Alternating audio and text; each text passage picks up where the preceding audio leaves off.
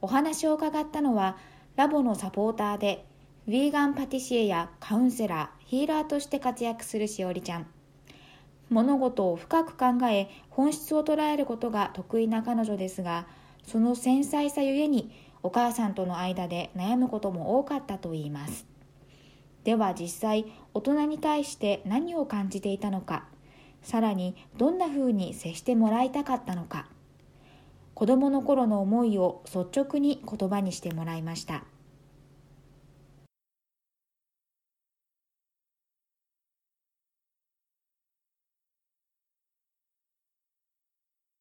そのお母さんとの関係性というのが出てきたんだけど、うん。例えばどういうことに対してお母さんとしては多分当たり前っていうか普通にこう接してるような感じで言ってることもうん。すごい嫌だったの、どういうことがなんか怒ってたのかあーなんかとりあえずね待ってもらえない。なうん。時間がかかる子だったんだうけど、んいるよね、ううんん、なんだろうね。こう話しかけてもすぐに答えないとか、うん。挨拶ができなかったりとか、うん。すごくねちょっとテンポ感のずれた子だったと思うの、うんうん学校とかでも、うん。なんだろう自分の世界がありすぎるっていううか、んでそれをなんかみんなと同じようにさせなきゃとかう、ん。なんかこうそのままでいいよって口では言ってくれるのに、なんか多分心配して、いろんなことをしてくれちゃう。うん。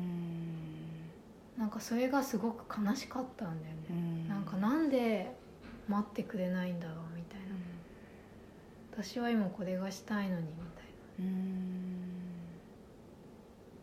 っうんていうのがやっぱ一番最初にあって。うんでもやっぱりこう経験を積み重ねるうちにやっぱり私はダメなんだって思った。うん。そのやっぱ先回りそういうこと、うん。その先回り先回りされちゃうことでうん、あ自分がダメだからこうやってややられてるんだっていうふうに思っちゃったっていうことだよね。だから自分でやってみて、うん。あこれはこうだっていう実感があってじゃあ次こうしてみようみたいなのが経験がなかなかできなかったから、うん。なんか何も自分の中に経験がない状態で年ばっかりうん。取っていくというか、うん。せこの何歳何歳誕生日ばっかり迎えるみたいな感じになっちゃって、なんかすごい経験不足感。うん。で何もできない自分は何もできない人間なんだみたいな感じに、まあ、根底では思ってた、うんうんうんだそれを払拭したくて逆にいろんなことを、うん。やってきたけどうん。やっぱり自分には価値がないっていうのをそこで思い知ったっていうか、うん。思っちゃったってことだよね。その結果として。そのどんどんどんどん先回りしあそういうことね。そのその後のチャレンジでもやっぱり価値がないと思っちゃったってこと？価値がないっていう前提を持ってるって感じ。うん。価値がないからやらなきゃいけない何か、だから勉強とかも価値自分には価値がないから勉強ぐらいできなきゃいけない、うんうん。自分には価値がないからうん。何か目に見える結果を出さないといけない、うん。そこがなんか全ての原動力になっちゃってたっていうスタートがマイナス、うん。価値のない、うん。そう自分が価値があるからやるんじゃなくて価値がないからそれをリカバーしなきゃっていう。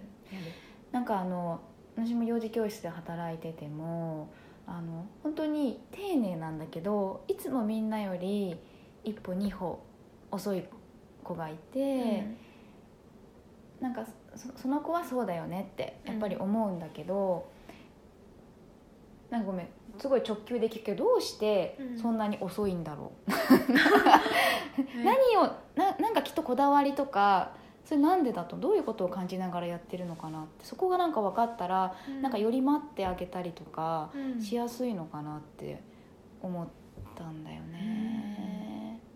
みんなと同じようなペースで動こうっていう意識がまずないと思う、ううん。ん私はなかったんだよね。うん。なんかなんで早くするのかはわからないうん。であともう一個は体の使い方に慣れてない。うん。こう中学生ぐらいから急に早く動けるようになったんだよね、ねなんかねつながってなかったんだよね体を動かすっていうことが、うん。運動も苦手だったし、だからといって歩けないとか走れないとか何か細かいことができないとかそういうわけじゃないんだけどなんかうまく使い方が分からなくてでもなんかちょっと運動量が中学校に入って増えてで分かるようになってきてそしたらなんか遅い遅いって言われてたけどなんか私割と周りよりもその移動教室の準備が早かったりとか、あれ私案外早くないって思ったんだよね ある日ふと、だからねタイミングがやっぱりあると思う、うん、であと自分のペースで動いてるからなんかいろんなことを感じてるんだよね。なんかこう手に当たる何かの感覚とかなんかその紐通しとかだったら、なんかその紐の感覚とかいちいちいろんなことを感じてるの、あ紐だとか、ピンクだとか。そうそうそう。こっちの先っちょはなんだか硬いぞとか。そうわかんないけどそういうことをじっくり感じ取ってるのかな、で私は色がすごい好きだから、うん。あこの色とこの間見たあの色は合いそうだなとかうん。いろんなことが湧いてくるんだよね。だからそういう感覚に寄り添っていると紐を通すっていう目的はなんか薄れるっていうか、うん。あそういう意識の問題っていうのもあると思うんだようね、ん自分の感覚の通りに生きてるとやっぱりこれをやるっていう目的はおざなりになるっていうかさ、逆に多分幼少期ってやっぱりいろんなものを感じる感性がうん。めっちゃ開いてる時だから、もしかしたらあ今この子はいっぱい感じ取ってるのかなっていうふうにちょっと見てあげてやっぱり待ってあげたりするとやっぱその感性がより、まあ、開いたまま、うん、豊かにうん。大人への道をこうつないでいけるのかなっていうふうに聞いてて思ったんだけど。それはそうだと思う。うーん。やっぱりその時に感じてるのって待ってもらった時の安心感とかあると思うんだけど、うん。なんか安心できる空間と自由な空間って私は同じ場所にあると思ってるの、かやっぱり自分が安心できるからこそ自由に考えられる、うん。それがやっぱりクリエイティビティだったり相手への思いやりだったり、そういうのにつながっていくから,、だからその子のペースにでいいってうん周りが認めることはすごいその子の力を育てるベースだなとうん。思ってるし、まあ、あとはそれぞれのペースのがあるのが普通だから速さが違うのがうん。普通で、うん。まあこっからここまでの範囲が多かったとしてもそれよりスーパー速い子もいればスーパー遅い子もいて、うん。多分速かったらそんなに気にならないんだと思うんだよね、それは多分大人の観念でうん。速い方がいいとか、うん。速い分には問題ないとか、うん。大人のスピードで動いてもらえた方が都合がいいとかうんうん。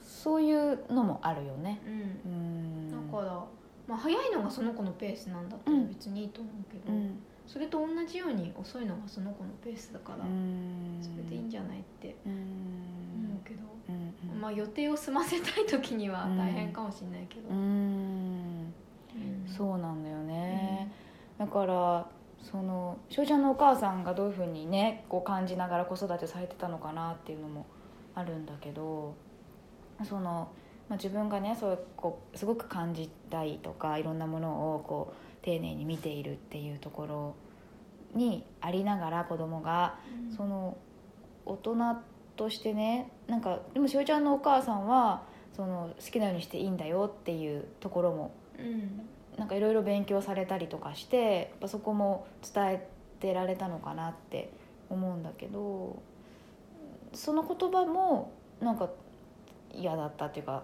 その辛かったところもああったのかな？なんかね矛盾してるからどっちを信じればいいか分かんなくなっちゃった。あ好きにしなさいって言いながらそれはダメって言ったりとかどっちみたいうん。な一貫性がないうん。感じがしちゃってうん戸惑った。うん。だからいつもビクビクしてた。これはいいのかな悪いのかなうん。また何か言われちゃうのかな。私ダメだ人間だしみたいうな、ん感じでどんどん落ちてくんだよ、うんうんうんそれって例えばお母さんとしてもさこう待てる時とうん。待てない時うんがきっとあるのかなって。うん。なんかもう本当に本当だったら待ってあげたいよってうん。思うんだけど、ここはちょっと待てないとかごめんねっていう時はあると思うんだけどもしちょっとタイムスリップしてあの時の自分に戻るとしたらうん。なんかそのお母さんがどうしてもねなんかやっぱり忙しくてっていう時にでもしおりちゃんは感じたいっていう時にどんなお母さんだったらっていうかうん。だったらなんかそのしおりちゃんの心に響くっていうかそのあそっかって思えるような風になったのかな。それは結構私はいつも思うんでね。なんて言え言ったら言ってあげたらいいのかなって。うん。